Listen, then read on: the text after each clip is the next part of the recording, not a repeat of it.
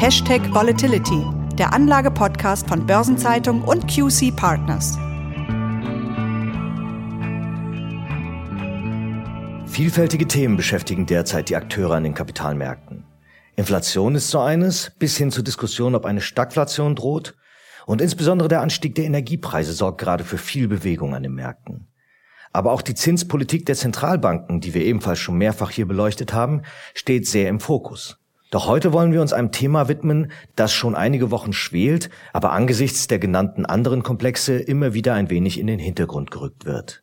Oder anders formuliert, die Relevanz auch für die hiesigen Märkte ist vielleicht gar nicht richtig durchgedrungen. Und gerade deswegen wollen wir uns heute damit befassen, denn die Rede ist vom wankenden chinesischen Immobilienriesen Evergrande und den Weiterungen, die sich aus dessen Krise ergeben können. Und damit begrüße ich Sie herzlich zu einer neuen Episode von Hashtag Volatility, dem Anlagepodcast von Börsenzeitung und QC Partners. Mein Name ist Franz Kongbui und mein Gesprächspartner ist wie stets Thomas Altmann, Head of Portfolio Management bei QC Partners. Den meisten unserer Hörerinnen und Hörer dürfte die Evergrande Group zwar mittlerweile ein Begriff sein, vielleicht geben Sie uns trotzdem nochmal einen kurzen Überblick, mit wem wir es hier zu tun haben, Herr Altmann. Ja, gerne. China Evergrande ist ein Immobilienentwickler mit Sitz in Shenzhen. Gemessen am Jahresumsatz ist es das zweitgrößte Immobilienunternehmen in China. Interessant ist, dass China Evergrande bis vor kurzem auf der Forbes-Liste der größten Unternehmen weltweit auf Platz 227 geführt wurde. Gründer Hui Kaiyan wurde 2017 in der Forbes-Liste als reichster Chinese überhaupt geführt, mit einem geschätzten Vermögen von 45 Milliarden Dollar. Ja, das sind große Zahlen. Leider sind die Schulden, über die wir bei China Evergrande sprechen müssen, aber noch größer. Das ist leider richtig. Wir sprechen hier über einen Schuldenberg von 300 Milliarden US-Dollar. Und der ist damit fünfmal so hoch wie das Eigenkapital der Firma. Und der Kreis der Gläubiger ist dabei ziemlich breit aufgestellt. Wer hat denn alles Forderungen gegenüber China Evergrande? Ja, das sind zunächst einmal die Banken. Über die genaue Zahl der Gläubigerbanken können wir hier nur spekulieren. Sie dürfte zwischen 120 und 180 liegen. Dazu kommen weitere Kapitalunternehmen, die China Evergrande Geld geliehen haben. Das dürften noch einmal um die 120 Institute sein. Natürlich sind es auch jede Menge Kleinsparer. Dann haben wir die Wohnungskäufer, die ihre Wohnungen im Voraus bezahlt haben und jetzt auf die Fertigstellung warten. Das sind ungefähr 1,4 Millionen. Und außerdem sind es die Lieferanten sowie die Baufirmen, die für den Immobilienentwickler arbeiten. Und natürlich die Mitarbeiter. Eine wie große Rolle spielt China Evergrande dann als Arbeitgeber? Ja, ungefähr 200.000 Menschen arbeiten direkt für China Evergrande.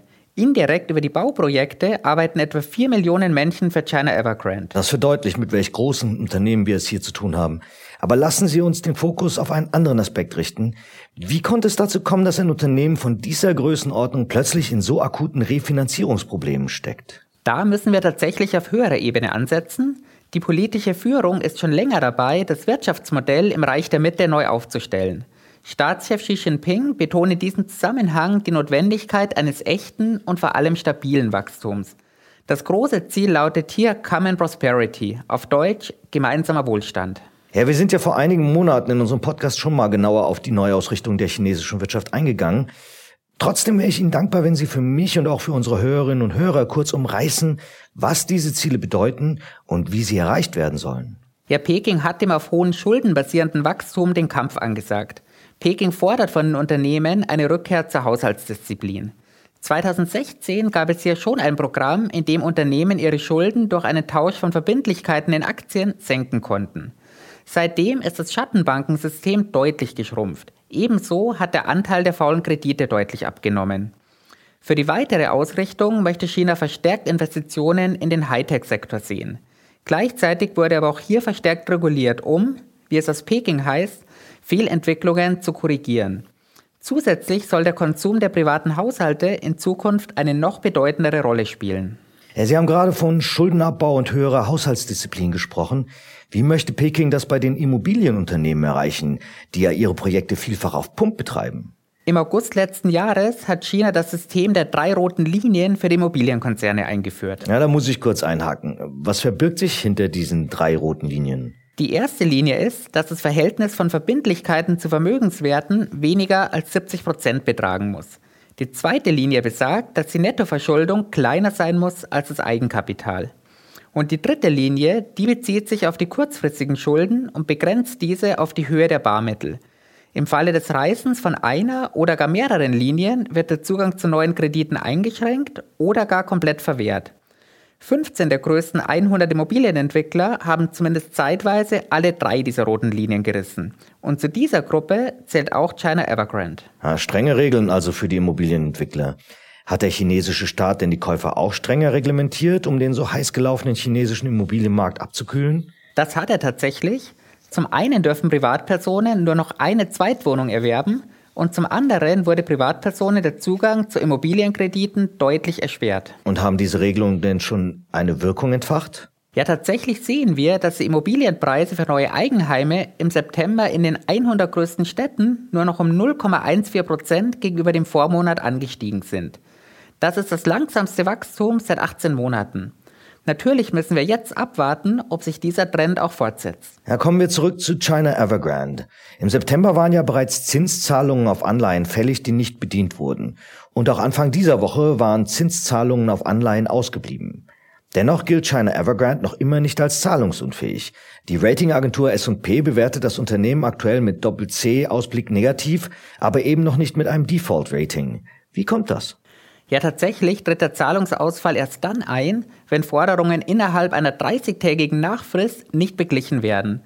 Von daher sind wir jetzt im Oktober möglicherweise unmittelbar vor dem tatsächlichen Default. Es sei denn, China Evergrande schafft es, das nötige Geld doch noch kurzfristig aufzutreiben. Auch wenn das aktuell unwahrscheinlich erscheint, welche Möglichkeiten hat China Evergrande hierfür? Ja, möglich wären weitere Beteiligungsverkäufe, Zuletzt wurde ja der Anteil an der Shenzhen Bank für rund 1,5 Milliarden Dollar an eine staatliche Vermögensgesellschaft veräußert. Über Verkäufe von weiteren Beteiligungen aus den Bereichen Gesundheitswesen, Immobilienverwaltung und Elektromobilität wird spekuliert. In Frage käme außerdem der Verkauf des Verwaltungsgebäudes in Hongkong sowie der Verkauf von Grundstücken in Toplagen wie der Metropole Shenzhen. Das Szenario, dass China Evergrande aus freiwilligen Verkäufen ausreichend Liquidität generiert, ist also weiterhin möglich, wenn auch eher unwahrscheinlich. Ja, Sie sagen es ja schon, dieses Szenario ist eher unwahrscheinlich. Wie könnte es weitergehen, wenn das Unternehmen in die Zahlungsunfähigkeit rutscht? Denkbar ist in diesem Fall eine Zerschlagung des Konzerns. Die Geschäfte könnten dann mit staatlicher Unterstützung weitergeführt werden. Angefangene Bauprojekte könnten unter der Führung der Lokalregierungen weitergeführt werden. Die Zentralregierung könnte so vermeiden, dass Hauskäufer, Mitarbeiter und Auftragnehmer Schaden nehmen. Gleichzeitig wären Investitionen in China Evergrande wohl zumindest zum Teil verloren. Ja, wir sprechen hier also von einer Intervention, einem Eingreifen des Staates. Von einem Eingreifen ja, aber eben nicht von einem Herauskaufen des Unternehmens. Auf diese Weise könnte der Staat einerseits die betroffenen normalen Bürger schützen und den sozialen Frieden in der Gesellschaft erhalten. Gleichzeitig könnte der Staat den Plan des Schuldenabbaus und des Bekämpfens spekulativer Exzesse weiter vorantreiben. Von daher dürfte dieses Vorgehen den Plänen der Staatsführung sehr, sehr nahe kommen. Und klar ist ohnehin, dass das letzte Wort bei solch wichtigen Wirtschaftsentscheidungen bei der chinesischen Staatsführung liegt. Das hört sich jetzt nach einem durchaus wahrscheinlichen Ende von China Evergrande an. Sind die Zahlungsprobleme denn auf China Evergrande begrenzt oder gibt es weitere Unternehmen aus dem Immobiliensektor in potenzieller Schieflage? Die gibt es. Im Immobiliensektor gab es bereits Anfang des Jahres eine ganze Reihe von Insolvenzen. Und die Fantasia Holdings Group hat sich erst kürzlich in die Reihe derer, die mit Zahlungen im Rückstand sind, eingereiht. Allerdings ist Fantasia deutlich kleiner. Gemessen am Umsatz war das Unternehmen im vergangenen Jahr gerade mal die Nummer 60 unter Chinas Immobilienentwicklern. Das klingt eher nach Mittelfeld. Dennoch könnte das gesamte Problem durchaus noch größer werden. Viele vergleichen China Evergrande ja bereits mit dem Kollaps von Lehman Brothers 2008. Sehen Sie mehr Gemeinsamkeiten oder mehr Unterschiede? Also wenn ich mich zwischen diesen beiden Extrempolen festlegen muss, dann definitiv mehr Unterschiede. Dann gehen wir auf diese Unterschiede gerne genauer ein. Ja, mit 300 Milliarden US-Dollar sind die Schulden zwar hoch, aber nur, nur in Anführungszeichen, halb so hoch wie die von Lehman Brothers vor 13 Jahren. Und im Gegensatz zu Lehman Brothers ist China Evergrande kein Finanzinstitut. Und damit hängt eben auch zusammen, dass China Evergrande jetzt deutlich mehr Assets, wie die angesprochenen Grundstücke und Beteiligungen, verkaufen kann. Da hatte Lehman nichts zu bieten. Global ist China Evergrande bei weitem nicht so stark vernetzt, wie das bei Lehman der Fall war. Der gesamte chinesische Finanzmarkt ist ja relativ abgeschottet von der westlichen Welt. Und damit gehen weitere Unterschiede in den Finanzsystemen einher. Auf welche Unterschiede beziehen Sie sich? Ja, bis vor wenigen Jahren wurden Immobilien in China im Wesentlichen bar bezahlt, ohne die Aufnahme von Krediten. Das wiederum führt dazu, dass die chinesischen Haushalte zum jetzigen Zeitpunkt deutlich weniger verschuldet sind, als das bei den US-Haushalten 2008 der Fall war. In China sprechen wir hier über Schulden der privaten Haushalte von gut 50 Prozent des BIP. In den USA waren das 2008 beinahe 100 Prozent. Und die aufgenommenen Kredite der Haushalte wurden, anders als in den USA 2008, nicht verbrieft und weiterverkauft. Sind die Unterschiede bei der Staatsverschuldung denn ähnlich groß? Das sind sie. In China lag die Staatsverschuldung Ende 2020 bei 67 Prozent des Bruttoinlandsproduktes, in den USA knapp doppelt so hoch bei knapp 130 Prozent. Auch das zeigt, dass der chinesische Staat massiv eingreifen könnte, wenn er denn möchte. Und ein weiterer Vorteil Chinas ist der geringe Anteil der Auslandsverschuldung. Okay, lassen Sie uns trotzdem genauer auf den 300 Milliarden Dollar Schuldenberg von China Evergrande eingehen. Wie gefährlich kann das für die Banken werden, wenn diese zumindest teilweise ausfallen? Ja, die Ratingagentur Fitch rechnet damit, dass die Zahlungsausfälle von China Evergrande für das chinesische Bankensystem in Gänze verkraftbar seien. Ein Stresstest der chinesischen Zentralbank habe ergeben, dass die durchschnittliche Eigenkapitalquote nur geringfügig sinken würde, wenn die Zahl der ausfallgefährdeten Darlehen bei Immobilienkonzernen zunehme. Und wie sehr könnten internationale Banken denn betroffen sein? Ja, starten wir in Deutschland. Die BaFin sieht derzeit keine Veranlassung, Banken hierzulande einem Stresstest zu unterziehen oder andere vertiefte Prüfungen vorzunehmen.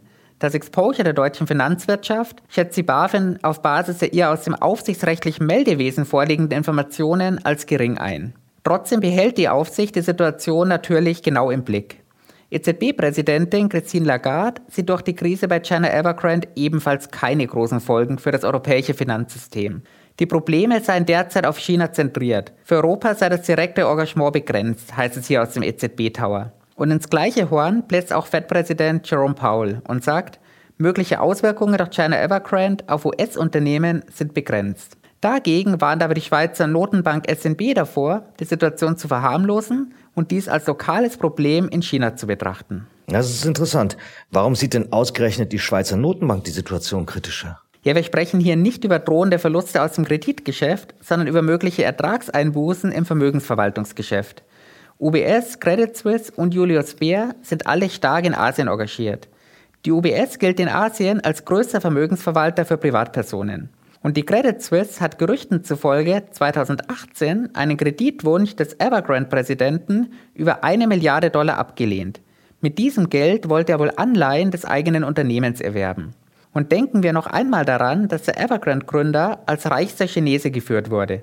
Und wenn bei solchen Personen der Wohlstand sinkt, führt es eben zwangsläufig zu Einbußen im Vermögensverwaltungsgeschäft. Gut, aber insgesamt wird die Situation für die Banken offenbar als verkraftbar eingeschätzt.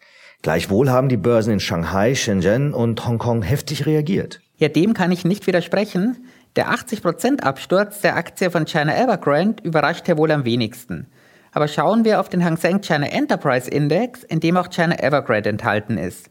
Wenn auch nur noch mit einem Mini-Gewicht von 0,08%. Vom Jahreshoch im Februar weg hat der Index in der Spitze 32% verloren. Und hier nur mal zum Vergleich. Wenn der DAX um 32 Prozent korrigieren würde, stünde er bei weniger als 11.000 Punkten. Auf Basis der Schlusskurse sind wir bereits bei einem 5,5 Jahrestief angekommen. Das Ausmaß dieses Kursverlustes führt dazu, dass der Hang China Enterprise Index als einer von ganz wenigen Indizes weltweit unter seinem Buchwert gehandelt wird. Und vielleicht hier ein kurzer Vergleich mit dem US-Leitindex im S&P 500.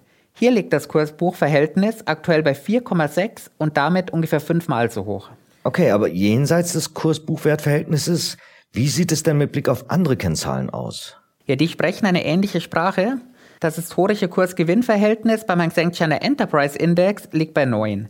Auch hier mache ich gerne den Vergleich mit dem S&P 500. Hier liegt das KGV bei 26. Das für die Zukunft geschätzte KGV liegt in Hongkong knapp höher bei 10. Und das ist trotzdem so niedrig, obwohl die Gewinnschätzungen seit Jahresanfang um etwa ein Viertel gesenkt wurden. Ja, jetzt muss ich Ihnen zwangsläufig die Frage stellen, ob nach diesem Kursrutsch denn schon alle bisherigen und potenziellen weiteren schlechten Nachrichten eingepreist sind. Ja, ohne Glaskugel lässt sich diese Frage natürlich nicht seriös beantworten. Wir können aber festhalten, dass das aktuelle Kurs-Buch-Verhältnis in den vergangenen 15 Jahren nur in einigen Monaten des Jahres 2016 leicht unterschritten wurde. Und wir haben jetzt wieder ein Kursniveau erreicht, das schon im Jahr 2006 zum ersten Mal erreicht wurde. Und interessant ist noch etwas. Da bin ich aber gespannt. Vergleichen wir den angesprochenen Hang Seng China Enterprise Index mal mit den immobilienspezifischen Indizes. Seit Jahresbeginn beläuft sich das Minus beim Hang Seng China Enterprise Index auf 18 Prozent. Dagegen hat sich der Hang Seng REIT Index seit Jahresbeginn gar nicht verändert. Und unter Einrechnung der Dividenden liegen die REITs sogar 6% im Plus. Und der Hang Seng Property Index, der liegt gerade mal 5% im Minus. Das ist tatsächlich bemerkenswert. Aber was schließen Sie daraus? Ja, natürlich haben die breiten Indizes auch auf andere Entwicklungen wie die Regulierung im Tech-Bereich reagiert. Wir sehen aber auch, dass die breiten Indizes extrem stark abverkauft wurden. Das liegt zum einen sicherlich an Verkäufen aufgrund des negativen Sentiments gegenüber China. Zum anderen liegt es aber auch daran, dass hier in großem Stil Futures als Hedge-Instrument eingesetzt wurden. Denn tatsächlich ist hier das Open Interest, also das ausstehende Future-Volumen, so hoch wie noch nie in der Post-Pandemie-Ära. Und das hat den Markt zusätzlich nach unten gedrückt. Wir wissen aber auch, dass diese Short-Positionen irgendwann wieder eingedeckt werden müssen. Es gibt ja durchaus Hoffnung. Dann lassen Sie uns noch unseren spezifischen Fokus betrachten, denn unser Podcast heißt ja Hashtag Volatility. Was sehen Sie mit Blick auf die Volatilitäten? Ja, die implizite Volatilität ist mit dem Ausverkauf beim Hang Seng China Enterprise Index deutlich angestiegen. Im Juli hat der zugehörige Volatilitätsindex, der HSCI Volatility Index, ein Postpandemie-Hoch bei 43 Punkten markiert. Im September und Oktober lagen die Spitzen dann jeweils zwischen 35 und 40 Punkten. Damit stand er aber nur halb so hoch wie auf dem Höhepunkt der Covid-19-Pandemie. Und das zeigt, dass das Thema die Börsianer weit weniger nervös macht, als es bei der Pandemie der Fall war. Noch spannender ist hier aber eine andere Perspektive. Und zwar? Das ist der Vergleich zwischen den Volatilitätsindizes des Hang Seng China Enterprise Index und des DAX. Die Differenz lag hier in der Spitze bei mehr als 20 Punkten und damit im Bereich des 13-Jahres-Hochs. Und die kam dadurch zustande, dass der VDAX New die Aufwärtsbewegung nur zu einem sehr kleinen Teil mitgemacht hat. Besser kann man nicht darstellen, dass die Börsen China Evergrande eben nicht für ein Lehman 2.0 im Sinne eines globalen Problems halten. Dann lassen Sie uns bitte kurz auch noch über die chinesische Wirtschaft sprechen. Mit welchen Folgen für die Wirtschaft müssen wir rechnen? Ja, die Immobilienbranche leistet einen Beitrag von 14 Prozent zum chinesischen Bruttoinlandsprodukt. Rechnen wir alle Folgeeffekte ein, dann kann man hier auch auf Werte von 25 bis 30 Prozent kommen. Von daher wird die aktuelle Krise zu einem etwas langsameren Wachstum führen. Und das nimmt Peking auch ganz bewusst in Kauf. Wir müssen hier aber auch sehen, wie gering diese Anpassungen in den Prognosen ausfallen. Für das laufende Jahr liegt die Konsensschätzung jetzt bei plus 8,3 Prozent, für das kommende Jahr bei plus 5,5 Prozent.